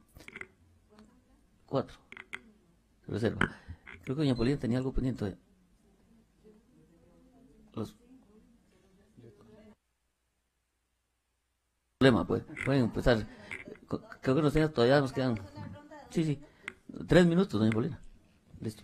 No, eh, solamente para dejar claro, tal vez concluir que definitivamente nuestro país no está eh, o no tiene las condiciones para una renta mundial pura, que eso lo entendí de los dos, que ninguno de los dos recomienda que sea es el modelo, eh, que la renta territorial eh, ha sido la que se definió desde hace 35 años en nuestro país, en la ley de impuestos sobre la renta, que la interpretación que dio eh, la Corte en realidad es una interpretación y quien debe legislar o debe interpretar la ley debería ser y en que tiene reserva de ley somos nosotros los legisladores. Y por otro lado, podría discutirse, según les entiendo a los dos, si, si puede haber una renta territorial ampliada, pero no una renta mundial pura. Eso yo creo que ya quedó muy claro, tal y como lo estaba defendiendo el gobierno central, que esa no es una recomendación para nuestro país. Y por otro lado, que tampoco se ha estructurado que para definir cualquier modelo tiene que también estructurarse dentro de la ley las condiciones y las reglas bajo las cuales se va a ejecutar y eso tampoco ha estado definido en ninguna parte, por eso es importante este tipo de discusiones para que tengamos claridad de cómo definirlo. Renta global no es la discusión en esta comisión, lo quedó muy limitado a lo que es renta territorial y renta mundial. Sin embargo, en la Comisión de Asuntos Hacendarios sí tenemos el texto para discusión. Y también este quería insistir en que nos, pues lo que queremos es tener suficientes argumentos, tener suficiente material para nosotros posteriormente llegar a una conclusión sobre qué es lo que le conviene a nuestro país. Y en materia impositiva deberíamos abrir una discusión también, porque aun cuando hay un texto de renta global, que hubo un acuerdo en el pasado eh, para eh, que Costa Rica tenga un sistema más simplificado que pueda ayudar a una mejor recaudación incluso. Eso eh, sí sigue manteniendo una tasa impositiva del 30%, lo cual creo que no es adecuado. Eso es una discusión que daremos posteriormente, pero sí, sí nos hemos nada más limitado al tema de renta mundial acá. Lo que sí quería era dejar estas conclusiones que queda claramente aquí eh, por parte de los dos que tal y como el gobierno lo propuso en el documento cuando presentó el veto, no es el modelo que le recomiendan a nuestro país. En eso yo nada más quería ser clara para que quedara eh, dentro de la discusión y no, no confundirnos en los temas porque las definiciones de, que han, han venido ellos dando pues dejan con mucha claridad que ese no es el modelo recomendado para nuestro país. Incluso la OCDE tampoco lo ha recomendado. Muchas gracias, señora diputada. Tiene su palabra doña Pilar Cineros hasta por tres minutos. Gracias, señor presidente. Bueno, coincido con doña, con doña Paulina que el modelo para Costa Rica no es renta mundial pura, pero definitivamente tampoco es renta territorial geográfica estricta como se aprobó Definitivamente no, porque nos estamos apartando no solo de la tendencia mundial, sino aún de la tendencia latinoamericana. Y eso es una barbaridad, porque lo único que va a hacer es que sigue poniendo sobre los hombros de la gente más pobre y más necesitada la carga tributaria y le está quitando a la gente más pudiente el, aporte que tiene que dar. Em, nada más, eh, Don Gerardo, el crecimiento de la producción económica en el régimen definitivo, según el último informe del IMAE, ya es de 4.2%, que tampoco es nada despreciable. Eh, liderado por construcción privada. Eh, sí, pero digamos, ya está creciendo el régimen, el régimen eh, definitivo también. Y eh, la última pregunta tiene que ver con algo que mencionó también doña Paulina. Si usted invierte aquí sus rentas pasivas, usted tiene que pagar el 15% del dinero que genera. Entonces, según la interpretación de Hacienda, y quisiera conocer el criterio, a mi juicio equivocada, cuando estas empresas sacan sus rentas pasivas al exterior, se les cobraría como impuesto de renta, es decir, el 30%, en lugar del 15%. Entonces yo quisiera saber cuál es la opinión de ustedes, si no debería ser que se pague igual el 15% si usted invierte aquí o el 15% si usted saca eh, su renta pasiva al exterior. Entonces quisiera conocer el criterio de ustedes. Gracias. Sí, digamos en, en, los, en los casos de los, de los bancos, eh, efectivamente la consecuencia ha sido que eso entra en su renta eh, ordinaria, por decirlo así, al 30%. Eso, eso que dicen que es de fuente costarricense, lo toman como una renta ordinaria. Y eso básicamente porque el, el impuesto que teníamos antes, por ejemplo, que era el, el, eh, del artículo 23, que tenía una retención más baja del 8% en la mayoría de los productos, o del 15% este, eh, como regla general. Y luego el capítulo 11 que tenemos ahora, que es el, impuesto sobre las rentas del capital y ganancias del capital, siempre estuvieron diseñados eh, para las rentas locales. ¿verdad? Entonces, digamos, no es que lo que ha hecho eh, en los casos de que ha seguido la administración tributaria, no es que dijeron, ah, no, entonces van a pagar por esas inversiones pasivas el exterior lo mismo que pagarían si se, se invierte internamente, que era el 8 o el 15, ¿verdad? Sino que eso fue el 30, sencillamente porque no había una cédula eh, diseñada para una renta del exterior, o, o en esas condiciones por lo menos, que no fuera mercado financiero local. Entonces eso, eso también, es, esa es la forma en que se vinieron resolviendo los casos. Ahora, repito, distorsionando lo que dice la ley, ¿verdad? que hablaba de capitales utilizados, no capitales originados. ¿verdad? Entonces me parece que ahí es donde se ha dado todo este, toda esta confusión eh, de tantos años, ¿verdad? Que, que lo que ha generado es un- eh, un enor- una enorme inseguridad jurídica. En estos casos, fíjese usted que la administración empezó con esa teoría y hubo un determinado momento que el propio Tribunal Fiscal Administrativo corrigió a la administración y dijo, no, eso no es así, esas son rentas extraterritoriales, ta, ta, ta. Entonces lo que pasó fue que la administración frente a eso, el Estado empezó a meter procesos de lesividad. Y cuando esos procesos de lesividad llegaron a sala primera, eh, les dieron la razón. ¿verdad? Y, y después a la constitucional en el voto en mayoría, porque a mí una de las cosas que más me intrigan es que el voto en minoría es técnicamente impecable, el del magistrado Garita. Entonces, ¿cómo es que los, los compañeros magistrados o no lo leyeron o lo ignoraron? Eh, Es una cosa que a mí me intriga bastante, porque, porque hay una diferencia de, claridad conceptual en el voto en minoría versus, por ejemplo, el voto en mayoría, eh, es interesante que, que cita parcialmente el artículo 1. Se le olvida citar cuando es- la parte que dice son de fuente costarricense las rentas de los capitales utilizados en Costa Rica. Esa frase, si, us- si ustedes revisan el voto mayoría, no la citaron. ¿Dónde está la clave? Ahí está la solución del problema, por decirlo de alguna manera. Pero bueno, es, eso ha sido un poco lo, lo turbulento de esta discusión. Gracias, Adrián. Tiene el uso palabra don Jorge está por No, perdón, yo quería contestarle muy rápido a doña Pilar. Pero es que nos quedan 10 minutos, nada más. sí, sí. Nada más decirle- Un minuto, un minuto. Que en la ley de fortalecimiento de las finanzas públicas las entidades financieras quedaron globalizadas. Entonces todas caen al 30%. Lo que quiero decir es que si de esta discusión se pasa a renta mundial pasivas en el exterior, entrarían al 30. Ya hoy, ya hoy, bueno, eso se podría cambiar, pero se globalizaron las rentas de los bancos y, y las entidades financieras al 30%. Gracias, don Gerardo. Don Jorge tiene la palabra. Gracias, presidente. Yo creo que es, ha- hay, al menos un par de, conclusiones interesantes. Primero, la, la primera conclusión es un tema de tiempo que creo que es importante y yo les pediría, y esto offline, eh, ver si podemos abusar y quienes lo quieran hacer del tiempo de ustedes para que nuestros equipos se sienten a conversar, incluso los que nos interese conversar largo tiempo este tema, eh, porque precisamente hay, que tratarlo con seriedad. Yo creo que quedó claro que en el veto del tema de la lista gris lo que proponía el gobierno era un tema de renta mundial, dado que era- se pretendían grabar tanto rentas activas como pasivas y que probablemente ese no era el camino. Acepto que hay una que hay tener una discusión si el tema de, de territorialidad ge- geográfica pura es lo que le conviene al país o no. Me, quedo- me, me deja pensando, don Adrián, y aquí va mi pregunta en, en este tema, este ejemplo que ponía del abogado que se va afuera, eh, hace la escritura afuera y, teóricamente con la reforma que se introdujo podría quedar, quedar por fuera.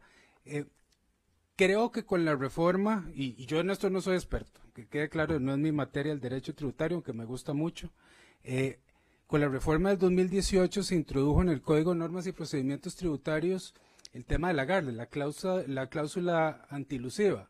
Entonces, ¿no podría la administración tributaria precisamente evitar estos, estos abusos? Lo digo porque me interesa, obviamente, que no se den estos abusos. Y esa, esa sería la, la, última pregunta. Sí, eh, es, es, una pregunta muy, muy interesante. Eh, y es que el tema, el tema es el siguiente. La, las cláusulas antielusivas, que en realidad nosotros tenemos dos, eh, el artículo 8, criterio de realidad económica, y la del 12 bis, que a mi juicio dicen prácticamente lo mismo, ¿verdad? Eh, pero hay, una, hay un tema de la cláusula antielusiva eh, y es que no puede la cláusula antielusiva servir para crear hechos generadores adicionales, es decir, casi que por analogía. ¿Verdad? Que eso significaría que cuando el legislador delimita un hecho generador de impuestos de manera muy clara, las palabras son claras, no, no, no hay ambigüedad, no hay polisemia en las palabras, es claro, el hecho generador llegó hasta aquí. Pretender que la administración pueda decir, pero es que en una, en una situación que no está ahí delimitada, eh, voy a extenderla, voy a extenderla porque es justo, o porque es un tema de igualdad, o, porque cualquier consideración de conveniencia. Eso en buen derecho no puede permitirse, porque eh, eso significa eh, eliminar la reserva de ley y dar pie a la analogía para crear tributos o exenciones, cosa que es prohibida por el artículo 6 del Código Tributario. Y el artículo 6 convive con el 8 y con el 12 bis. O sea, no podemos tener un artículo que dice lo que dijo el anterior, ¿verdad? sino que tiene que haber una interpretación armónica. Entonces, cuando el legislador es tan convincente en su definición, o sea, tan, yo no digo convincente, tan contundente, quiero decir, esa es la palabra que quiero utilizar, es decir, eh, dijo el, el, territorio geográfico, digas el que está definido en la constitución política, cualquier cosa que diga que el servicio materialmente se prestó eh, fuera del de ese territorio definido legalmente, me parece que ahí no es aplicable la cláusula antielusiva. Es un buen ejemplo histórico. El impuesto de traspaso de bienes inmuebles venía definido antes de la reforma, eso fue del 2012. Antes de esa reforma venía definido en términos de que se grababa el hecho generador, incluía la escritura pública. Entonces, si yo hacía un traspaso que al final implicaba, eso es lo que se llama ahora traspaso indirecto, que es vender las acciones de una sociedad cuyo único patrimonio es el inmueble que se está vendiendo, como desde el punto de vista del derecho mercantil, las ventas de acciones no tienen que ser consignadas en escritura pública, eso es lo que se llama una economía de opción. El legislador me dio un camino no grabado porque definió en términos formales de que lo que estaba grabado era algo con escritura pública y, no, y eso significaba que nunca pudo aplicarse el artículo 8 porque precisamente el legislador legisló en función de formas específicas, solo cuando hay escritura pública. Ahora lo que estaríamos es ante una situación donde el legislador definió el territorio de una manera inequívoca. Antes, sin esa definición, por eso se permitía esa interpretación que yo había publicado, etcétera, de, decir, sí, claro, esto, es elusivo, si yo me, simplemente me traslado del país, pero ahora, frente a una definición del legislador tan expresa, no puede una cláusula antielusiva decir, ah, no, pero el legislador dijo territorio según la constitución y ahora va a decir, sí, territorio, pero... Eh, y ya le, le amplias, ¿verdad? Me parece que ahí es donde está el problema del asunto. Gracias, don Nada más para terminar, compañeros, tenemos una moción de orden para que el señor secretario proceda a lectura.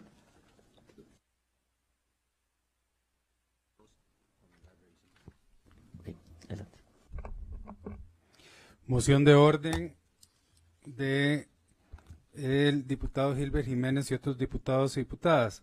Solicitarle al Poder Ejecutivo en la instancia competente que promueva ante la OSD la actualización del reporte de políticas fiscales de Costa Rica por cuanto el documento de análisis realizado por la OCDE es de, en esta materia data del año 2017. Discusión la moción. Discutida. Iniciamos votación. Eso solicitarle a la ODE que actualice eh, el infor- ah, o sea, solicitamos al gobierno para que gestione ante la ODE la actualización de este, los datos fiscales del país. Con cinco votos emitidos, cerramos votación, cinco votos a favor, cero en contra. Tenemos moción de revisión que el señor secretario posee lectura. Moción de revisión del diputado Gilbert Jiménez y otros para que se revise la votación recaída en la moción anterior. Discusión la moción discutida, iniciamos votación.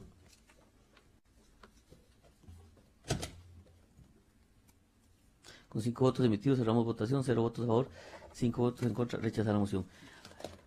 Damos la agradecimiento. Don Gerardo, nos queda un minuto. Aquí hay otra moción. Ok. Eso es para- Ya Tenemos la moción. Tenemos un minuto. bueno, la damos la próxima vez. Es muy rápido. Y es que yo hice la tarea. Entonces les queda la presentación. En la lámina 27 hay una guía de sistemas tributarios corporativos de EY actualizada al 2023. Ahí ustedes van a poder ver en El Salvador, sistema territorial ampliado, República Dominicana, territorial ampliado, en el resto de países centroamericanos territorial, van a ver Sudamérica, van a ver Europa, van a ver Asia y van a tener 25 conclusiones y recomendaciones que hice al final del documento. Entonces, a la pregunta de Jorge, claro que quedamos, a- bueno, quedo a disposición, no sé, Adrián, sí con los asesores tal vez se puede aprovechar, pero ahí tienen materia para utilizarla en esta comisión. Sí, algo extensiva de ese agradecimiento, don Gerardo, muchas gracias. Aquí vimos toda su presentación y toda esa. Al ser las 9 con 59 minutos 58 segundos cerramos la sesión.